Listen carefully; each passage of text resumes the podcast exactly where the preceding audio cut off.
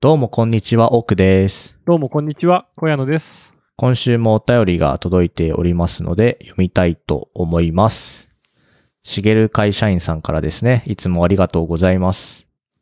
雑な中食い、死んだ時の話で気になったのですが、時世の句ってどのタイミングで考え、いつ発表しているんでしょうか自分が死ぬ時は時世の句を読んでみたいのですが、お二人はいかがでしょうとのことですが、時世の句について何か知ってることありますか時世の句って、うん。どういう時に読むわけよ。なんかね、別に死ぬ時に読むっていうよりかは、なんかもう死ぬって分かってる時に読むような暮らし。まあ歌とかだってさ、それ結構余裕ないとできないよね。まあそうそう。だから余裕がないとできないし、だから別に時世の句って思わないで作った句が、まあ最後の句だから時世の句って言われてるのもあるみたい。うーん。結果、時世の句になりましたと。そう。だからさ、調べるとなんかいっぱい出てくんだよね。そっか、つ常日頃句を読んでれば、いつかは時世の句になるんだ、それが。うん、だし、まあ、年老いたら、まあ、これが時世の句かなって言えばいいんじゃないですかこれすごいね。なんか、調べると、英語名デスポエムっていうの。えウィキペディアデスポエムって出てくるよ。え、それね、海外もあんのまあ、時世の句って言い方はわかんないけど、相当するものはあるんじゃない芥川龍之介はね、水っ鼻や鼻の先だけ暮れ残るだって。なんかさ、でも、美声の句って意外と広いね。これ、ナポレオンのやつとかうさ、ん。フランス軍の戦闘に、点々点って書いてあるけどうん。さそ、そういうのも時世の句なの。うん、まあだから向こうは、まあ、俳句というものがないからじゃないかな。そん時の言葉じゃん。死の直前の言葉じゃん。うん、そうそうそう。 だから、人間50年って言って踊った織田信長はもうそれよ。そう思うとなんか結構広めに取れるね。そうね。まあ、自由律俳句って言っちゃえばいいし。みんなありがとう。でも時世の句だし、ああ、そうね。うわーとかも、うん。なんか時世の句じゃん。講義の。うん、 まあ、そうそうよ。さっき読んだ、あの、芥川龍之介のやつは、これを短冊に書いて、あの、自殺したって言ってませんそれでちょっと遺書っぽいそうね。とこまで言ってるわけだ。水っ鼻や鼻の先だけ暮れ残るっていうのを書いて、死んじゃって、だから、この句が時世の句にように言われるけど、厳密に言うと時世の句じゃないって言ってますね。競技の時世の句ではないんだ。うん、だから残したものみたいな感じかな。その説で言うと僕らも時世のポッドキャスト会とかになっちゃうもんね。ああ、そう、毎回そうですよ。じゃあ常に毎週毎週これが時世のポッドキャストになるかもしれないっていうやっぱ思いを背負って覚悟を持って喋る必要があるわけだ。どうする最後のポッドキャストがさ、カッパエビせんが大きい小さいみたいな話をしてるとかって言われたらさ、 でもさ、そっちの方がらしいんじゃないいや、そうですよ。らしいと思いますよ。なんかこう、大層な話をするよりさ、先週までカッパエビセンの話してたのにみたいなもんじゃん。湯は無情だって言って、元気だったねって言ってもらいたいもんですけども。だからあれですね、しげる会社員さんあれですね、えーっと、毎日句を読んで、どれかを時世の句にしてもらいましょう。なんかね、カード3枚ぐらいの単語の組み合わせで、そあのあ、日それのもいいかもね。 Today's 時世の句みたいな。うん。 まあだからこう見るとあれだよね、やっぱ結構昔からそういう文化というかなんというか、あるんだね。だってさ、え、柿の本の広まろとかあるよ。ひとまろか。うーんなんかめっちゃ昔の人だよね。多そう分そう。あの、662年の人だからさ、飛鳥時代の人だって。その人なんのか。時世の句っていうのが一応まあ、残っちゃっているので、だからあれだね、死ぬ前に何か残したいんだね、やっぱり。せめてね、ポエムも言いたくなるわ。いや、これでもすごいね。源の、これ源の誰だちょっと、頼朝ではないけど、父を切る子、子に切らるる父、切るも切らるるも、祝筆の、なんときこと、うわ、つたなきこと、はずぶしはずぶし、恨むべし恨むべしとか。もうこれ処刑される前とかだと、やっぱすごいよ。その言葉の力が。あ、なに、それは何どう、あ、しそういう風に死んだのこれ方言の欄で実施、まあ、実のこの手によって処刑される時のへえ、すごいね。つたな、拙きだね。ああ、そうだよね。ああだから、なんかそういう、最後の怨念とかダイイングメッセージじゃないけど、みたいなパターンもあるよね。いいことばかりではないよね。面白いけど、まあ確かに自分が、いや、まだだから読めるようなね、ちょっと年ではない気もするが、多分読んでいった方がいいんだろうね。日頃ね。こういう時にさう、んやっぱ出てくる言葉ってさ、なんか本当にその人の進化を問われそうじゃん。問われるよ。語彙力も問われるけどね。うん。ここで、しっかり残せるかみたいのは、うん。重要よ。そうよね。柿食べた、ああ、美味しいとかじゃダメじゃん。なんかね、柿、人生のハイライト、柿か、みたいになるかうら。ん、この柿は一体果物の柿なのか、貝の柿なのか、どっちなのかってちょっとどずっと論争してほしいけどね。ないないない。誰も考察しない。そんな時こそね、まあ、かっぱえびせんぐらいに肩の力抜いた方がいいわけよ。そうね。カッパエビセン小さいなあですね。あ、けどさ、こないださ、なんかカッパエビセンさ、なんだっけな。あれはね、えーっとね、なんだっけな。なんかミートスパゲティ味みたいな。ナポリタン味か。っていうのが売ってたの。うん。食べたんだけど、なんかカッパエビセンね、小さくなかった気がする。やばいじゃん。気のせいじゃん。うん。けど俺は、本当のカッパエビセンを食べた時は小さいと思ったから、真実のかっぱえびせんがあるわけ。そこにはう。ん。けどなんか小さくなかった気がするとはいえ、ちょっと小さい気はするの。 ああ、もういいよいいよ。小さいでいい、小さいで。 わかんないわかんない。今度持ってきてください。いやーあなた買いなさいよ。あんまね、お菓子を食べないんでね。ということで、第116回目、いきなりカレーの、雑談72%。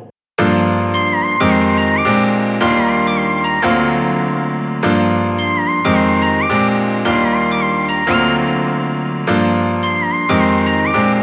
雑雑雑談72%あの、もう寒い季節ですね。冬来てますね。冬来てますよ、ほんと。もう朝がね、寒い。仙台はさぞ寒いでしょう。けどまださ、えっ、と、多分7度とかちゃんとあるわけよ。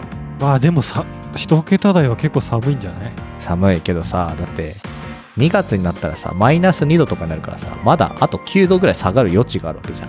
全然、まだ冬じゃないね、それ。そうそう、だからまだ、まだまだなんですよ。もうそれは雪降ってるってこと仙台はね、あんまり雪降らないらしくて、去年、まあ、あの、私は1年目、仙台1年目の時は、雪が降ったの、結構。それで、結構、なんか、例年こんなんじゃないって言われたから、普段は仙台側は降らないんですよ。あの、日本海側はめっちゃ降るけど、うんうんうんだから秋田とか、まあ、山形とかのなんていうの海沿いはめっちゃ降るけど太平洋側は降らないらしくてまああと山側かな雪降るのは雪は降らぬがただただ寒いんだ。寒いっすやっぱりそんな寒い中だとおでん食べたくなるじゃないですか高いの食べたいよね。何が好きおでんのうん何が好きって何の具が好きこれドラフト始まってんすかもしかして。あ始まってるあ、 始まってんだ。 始まってる始まってるやっぱり主役はあれ、大根じゃないのそうよね大根はあれしようドラフト外にしようしみしみ大根はね、絶対食いたいからね。だから次よ次2番手何を取るかっていう話ですよこれはね、結構悩むよ。 2番手ね何がいいかなガンモドキああ、いいね。もうね、そ、そっちの類よ。はんぺんとか。あーはいはいはいはいそた類でしょジャンルとしてうんそは。うそうそうそうそうそうそうまあ豆腐系というかねうんやばいやつね。そうそうそうそうあとねそうちくわぶとかもねすごい好きなんだよねあー白滝とかまあ、なんやかんや卵うまいけどね。いやそうよ卵はうまいよねえまあ、これはなんか、どっちかというとコンビニおでんっぽいイメージあるんだけど、まあ、牛すじとかは、うん家のおでんで牛すじを入れたことはないけど。うんなんか3年4年くらい前にさ小屋のんちで牛すじ煮込みまくった時あったけどねおでんの仕込みをした日ですかしたそうそうそそれは牛すじをめちゃくちゃ入れたけどねああ、そうだったんだ。そうよもう具体の鶏手羽手羽先と牛すじで出汁を取って 昆布と合わせてなんかもういろんなことをしましたあの時はそんな凝ってたことをしてたんですね。なんかねこの間山芋を天ぷらで揚げたものがおでんに入ってたのを食べて珍しい。めっちゃうまかった美味しそうだね。天ぷらをおでんってあんま聞かないね。なんかちょっと上がっててさ、やっぱ衣がちょっとしみしみになってるわけですよ。しかもね、天ぷらにしてや、山芋ならなんかサクサク食えそうだし。うん、そうそうそう。あと、ロールキャベツって美味しくないロールキャベツって、うえ、ん。何おでんに入ってんのおでんに入ってるロールキャベツあるよ。それ知らないわ。存じ上げ本て。いや、コン、セブンに売ってるよ、多分普通に。えー、セブンのおでんすごいね。セブンすごいですよ。だってロールキャベツ自体がもうさ、うなんか、さ、おでんじゃないけどさ、うんしみしみになってるやつじゃん。あ,、うん。れはじゃあ和風の出汁でも合うんだ。あ合う。まあ結局だって、ひき肉とキャベツだからさ。あトマトベースじゃないだけか、ソースって。そうそう、そうよ、そうよ。まあ中がうまけりゃうまいか。うん、中がうまけりゃうまい。そうそうそあとなんか、家でやったことはないけど、店とかでトマトのおでんとかはあるじう。ゃ。うんん、うん、うん。最初とかは、えみたいな。なるね。なんかあんまイメージにないからさ。けどなんやかんやうまいよね。そうね。いや、トマトも基本的にやっぱグルタミン酸が豊富な食べ物なので、旨味たっぷりなんですよ。グルタミン酸はうまみなんだ。はい、旨味です。うまみがあるものならもううまいと。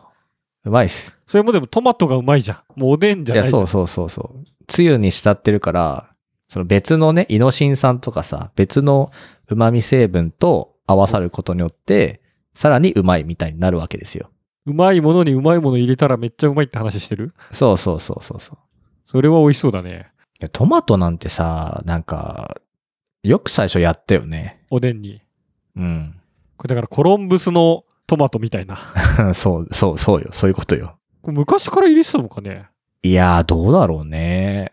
我々が子供の頃はだって、家でしかおでん食べたことないじゃん、ほとんど。そうね。その、居酒屋でちょっといろんなおでんがみたいのないからね。これでもなんか新しい発明したいな。おでんのだってまだあるでしょい。や、絶対あるよ。変わり種だけど、これうまいみたいな。意外性があればあるほど得点は高いですよ。これはもう。そうね。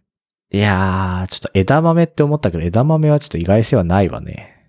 枝豆か。え、でも、まあ、うまいか。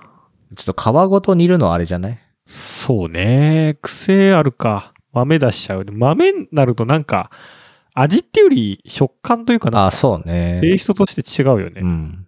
えー、だって何でも入るじゃん。なんか、だって、厚焼き卵でも入ってないたまに。厚焼き卵あるあるあるある。調理済みなの入れちゃうパターンね。うん。ロールキャベツ入ってるからありか。だってベーコンとかないベーコン見たことないかも。本当あるある。トウモロコシとかさ。トウモロコシなんてあんのあるあるあるあるある。だってシューマイとか餃子があるんだよ。なんでもありだな。餃子に至ってはもう水餃子じゃん。うん、そうそうで、 そうそうよ。それは完全に。でもセブン、なんかファミマとか、高校の時さ、よく70円セールやっててさ、もうその時にめっちゃ食べてた記憶があるんだよね。でもなんかもうその領域は合いそうじゃなくて、うん。まあ合わなくないだろうな、みたいな。うん邪魔しないよねになってるようん。うん。そうね。だって相乗効果もはやなくないまあだから、あったかくして食べたいだけだよね。そそもそもね。なんか。うんあったかいくてちょっと濃すぎず薄すぎうず、んうん。ほどほどの味をつけてそれがうまみですかそうね。まあ。い食べたいそれがあれじゃんもうおでんの正体じゃや、そうよ。あと油ん油も必要かあの、揚げ物、揚げ物っていうかさ、その、さつま揚げとかさ、のは基本的に結構揚げ揚げてるものが意外と多いじゃん。おでんの中って。だから、油と塩と出汁ですね。うわおでんの正体だおでんの正体、因数分解しましょうってなると多分そうなりますね。そいつがボスなんだおでんの、うん。ザうん雑魚の具をどんだけ 倒してもおでん自体がいる限りはもうむうん、無限にあのセブンのおでんは生き続けるわけでしょああ、そうそうよ、そうよ、そうよ。で、出汁、なんかその具材からもさ、出汁が出るじゃん。どんどんどんどんミックスされていくわけだ。そうなると、もう、その油とか具が染みるだけじゃなくて、そいつによってその他の具に普及するような、何かを伝播あさあ、せるそよううそうな、そう。うん。一番うまさを伝播するような具が一番偉いよ。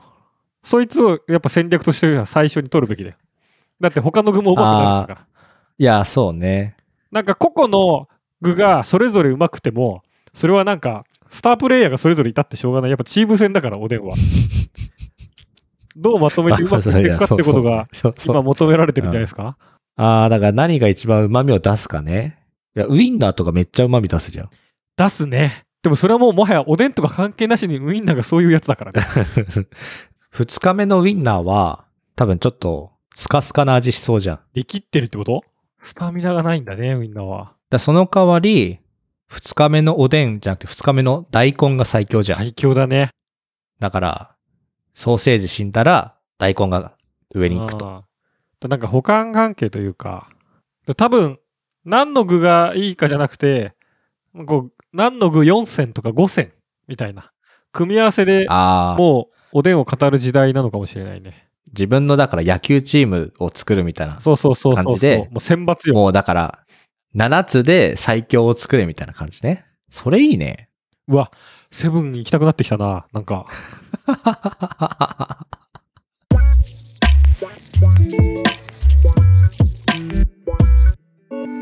雑談72%いいね。確かにあの、パワープロみたいな感じで、おでんでチーム作れたら、楽しくない楽しいと思う。し、なんか本本編とは別にさ、なんか、おでんでうん。ドラクエみたいなゲームしてさ、なんかそっちでうん。おでんを育てていくみたいな。そっちの方が楽しくなっちゃうね、本編よりも。いやー、そうね。そうするとあれだね、出汁を出さないタイプのやつと、出汁を出すタイプのやつを入れて、序盤強くするみたいなこととか、いや、もうそうそ初っう。端を強くするみたいなとか。後半伸びがとかね、中継ぎがとか。あで、なんか、もっとこのおでんを強くできるぞっていう、なんかとんでもない博士が出てきて、ー。大体失敗して変な味になるとあかね、。いやーけどそうよね。だから急にチョコレートを入れたらうまいぞってなったりするかもしれないじゃん。もしかしたらうまいかもな、みたいな誘惑に駆られてね。 美味しくないんだよな、多分チョコレートは。お店でさ、おでん、メニューでももちろんこう選べるけど、やっぱあいつで選びたいよね。ディスプレイで。いやーだからさ、あの鍋欲しいんだよ、俺は。あの、セブンとかのさ、もう、うセブンでおでん売ってる時の区分けされた鍋あんじゃん。あるね。あれ欲しいんですよ。いいよ、か買ってよ。いいじゃん。いや、そうなんだよね。あれ欲しいんだよな。いや、てかあれ、あれ買うのは全然いいんだけどさ、なんか誰も食べに来ないからさ、うち二人しかいないからさ、二人で食べきると辛いんだよね。今、あれを持って街に出よ伊ダ天こたつとかすればいいのかな。う。いいね。屋台のおでんとかね、あれ本当にあんの、ちょっと行ってみたいけど。おでん屋さん、あんじゃないなんかい移動式のさ、頑張れおでんくんっていうアニメがあるじゃないですか。いや、知らない、知らない。知らないええ知らないよ。リリー・フランキーですよ。えあの、これか。あの東京タワーが、うんくしくもね、リリー・フランキーですけど、東京タワーが見えるうんところの公園うん。のおでん屋さんに、おじさんがやってる屋台があって、まあ、移動式の。うん。そこの屋台で出してるおでん、うん。まあ、鍋というかそれの中にこう入っていくとその中がおでんくんやたまごちゃんたちがこう生活してるおでんワールドがあるわけあー、なるほどね。なんかあの、おでんくんは知ってますけど、知ってるっていうか、このキャラクター見たことあるけど、うん他のキャラクターが一切見たことなくてびっくりしてる、今。大根先生ガングロ卵ってのがいるのね。ガングロたまごちゃんは結構なんかツンツンした子なんだけど一回そのおでんくんにちょっと優しくされてうん。こうおでんくんに思いを寄せてうん。なんか恋文を書くんだけどうん。おでんくんはこう別にガングロたまごちゃんだから優しくしたっていうよりは誰にでも優しいこう明るいキャラだからうん。なんか結局おでんくんとたまごちゃんが仲良くしてるのを見て、うん。え全然違かったみたいな、好きだったのにみたいな感じで、またガングロたまごちゃんはちょっとツンデレに戻るみたいな、あの輪を見てないの。見てない、 見てないですよ。そうか。さも当たり前かのように言われてちょっとびっくりしたけど。ペロって犬がいるじゃない。知らないよ。 わあのだって今さ、ホームページ見てるけどさ、他のキャラクターはさ、ちゃんとさ、わしは大根先生じゃとか言ってるのにさ、犬を見てるのにさ、ワンとしか言ってないんだけど、どういうことなのこれ。ペロはおじさんが飼ってる犬なの。おじさんこの屋台のおじさんよ。ああ、はいはいはで、そもそもペロもなんかおかしくて、いはい。もともとおでんくんワールドの中にうん。うん。ペロはいたの。うん。で、ペロももともと、なんかおまずおでんくんの世界なのに、まずそのペロって犬がいるのね。うん。まあ、しんちゃんの白みたいなもんよ。で、なんかおでんくんワールドの中に、でペロの、ペロ、犬というかペロのなる木があって、ペロのなる木。そのもう木にいっぱいペロの、ペロと同じ犬がいっぱいな、なってんの。耳におーおーそれ羊がなる木みたいじゃん。で、そのペロがそれで出てきたんだけど、で、おでんくんたちの村に迷い込んだんだけど、うん。で、元に戻してあげようっつっておでんくんたちはその木のとこに行くんだけど、おそーれ急に神様が現れて、うん。あまずそのおでんくんワールドに神様がいるんだけど、うん。いたあね。の、そそいつはもう木に戻ることはできないっつって、違う世界へ連れ出そうっつって、うん。その、今度、現実世界のうん。方でおじさんがやってる屋台で、なんか、おじさんだかお客さんがおでんに箸だか突っ込んでたら、なななんかでかい具があるなって言ったら、急にそのペロって犬がボーンって出てきて、うん。そっからおじさんの元で飼われることになったペロだよ。保健所通報待ったなしだけどいいのか、そいれ。や、やだよ。だって、その、おでんドラフトしてる時にさ、犬出てきたらどういや、ほ保健所通報待ったなしですよ。だ から。そうね。 なんか、犬のこと、犬のためにも保健所に行きたいし、そのた、衛生的にも保健所に行きたいし、うん、そうそうそうよ、そうよ、そうよ。っていうか、おでんくんはさ、これ、金、餅巾着だよね。おでんこ餅巾着だよ。なんで巾着くんじゃないのそこなんですよ。 卵ちゃんは卵ちゃんだし、ああ、ああ大根先生は大根先生なのに、おでんくんだけ総称なのよ。そうよね。これっておかしいよね。ひど、広、広すぎないちょっと。そう。おでん村にいるうん。餅巾着くんじゃなくて、おでんくんなんだよね。そうよね。おでんくんだね。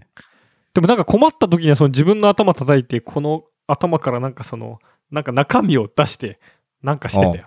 おー アンパンマンじゃん。いや、そうだよね。確かに。まあ、いやけど、餅巾着はね、なんか中にいろいろ入ってる、入ってねえわ。餅が入ってるだけじゃん。えでも俺が、一番思うのはやばいのは、このおじさんで、これでもサイトのトップにはいないな。ああ、いた、キャラクター、一覧にいますね。一回公園に女子高生たちが入ってきてうん、ペロを見て可愛がるわけよ犬だからうん、それを見ておじさんはいいなって思ってうん、犬の着ぐるみ着ておじさんも犬のふりするんだけどうん。女子高生たちが「何このおじさんキモい」っつって全然おじさんには触らなんかやったまじ ゃん言。っておじさんはなんか悲しい顔をしてそれをペロが慰めるっていうやばいやつっリリー・フランキーっぽいよね。ていうねおでんくんみんな好きだと思うけどこれおーお、おはいおでんくんのどのキャラが一番いいかドラフトしようぜって話だよね、今日ね。いや、違いますよ。 違いますよ。何これ、頑張れ、おでんくんって。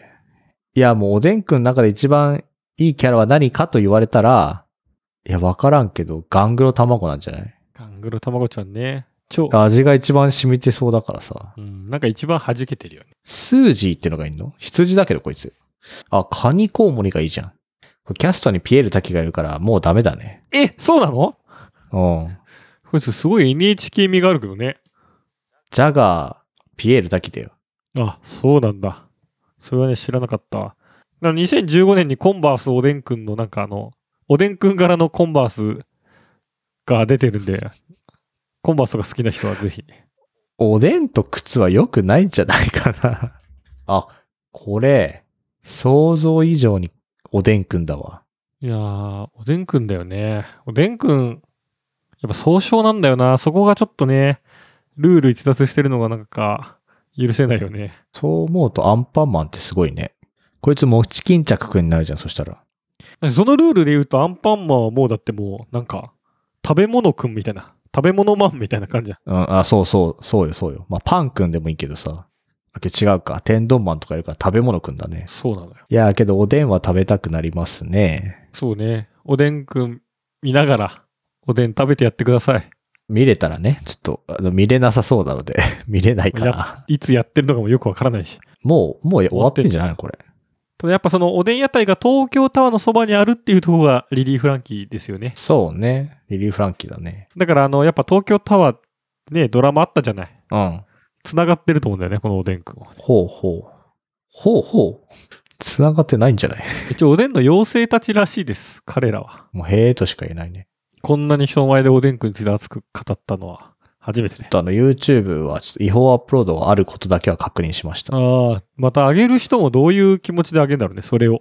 いやーけどなんか、ね、なん、なんでも上がってるから、ねえ。あーなんか、どうなんだろう。い、い、1本7分くらいだってことは分かったんですけど。あ、すごい、たまごちゃんが天に連れてかれているのを防ごうとしている。 ああ、そうなんだ。そうなんだとしか、なるほどね。一応ね、キャラクターとしては偽おでんくんもいるらしいよ。えー、じゃあ、おでんドラフトしましょう、今度。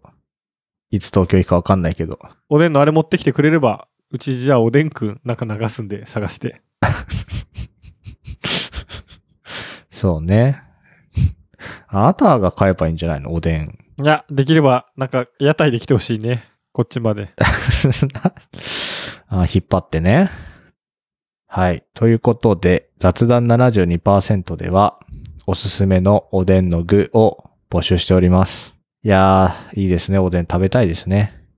こうおでんくんあれじゃん。何天才ビットくん、ビットワールド内アニメ枠でしたじゃん。な、ないっすよ、ないっすよ、ないっすよ。まあ渋天滞才した、、渋滞した。天才テレビくんとかさ、天才なんちゃらってあったじゃん。うん教育テレビのあったあったあああれの中のミニアニメ枠でやってたらしいよ。え、そうなのあ、本当だ。おでんくん、天才ビットくん。天才ビットくんって何ビットくん、あ、でもこれはもうし、ああ、天才テレビくんの派生番組だって。まあその後のやつか。いやちっちゃい頃見てたよ。伊や藤聖光とかね、見てま出してたよたしね。天才テレビくんでしたね、我々の時は。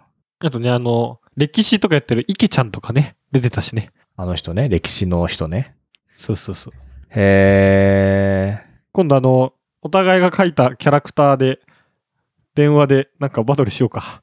ど、どういうことなんかそんなのあったっけあったあった、なんかあの、はがきで送ってきたキャラクターを、あれあど、どういう技術って思ったけどさ、なんか、ペロンって出、出た、出るやつよね。背景切り抜きしてさ、手書きのキャラクターがテレビ画面上に映ってさ、うん。その、電話番、電話した、その子がさ、電話ボタンそう押してさ、あ2番押すと前に進むとかでうんうんバトルするっていうあれ今思うとすごい仕組みだよねあれやってたな、そういえば。何だったんだろう。あれなんかなかなかないシステムだよね本当にあれは、やってたのかなやってたんじゃないなんかゲームとかも出てたしね多分あれそうなんだ。懐かしいですね。時勢の句のこととか忘れちゃ ったよあのなんでこんなに過去の記憶の何かで話してるいやいやいやいやいや。年取ったってことじゃないですか。あのまあもう今後おでんくんと天才テレビくんで盛り上がることはないでしょう一ない生ないですね。だってもうこれ以上盛り上がれないもん。盛り上がれないおでんでは盛り上がれますけどね。じゃあ、ぜひ、お便り、ハッシュタグ雑ななやお便りでは、みんなの好きなおでんくんのキャラを送うん。っていただきたいですよね。 私はあの好きなおでんの具をつぶやきますけど意外な具をね、これうん実は美味しいみたいなの知りたいです。そうですね地方によってねあの入ってる具が変わったりするのでそれもいいですよね牛タン入れたり。牛タンはね牛タン入りのつくねは入ってるおー、まあ、なんかつくねが代わりだね。はいということでまた来週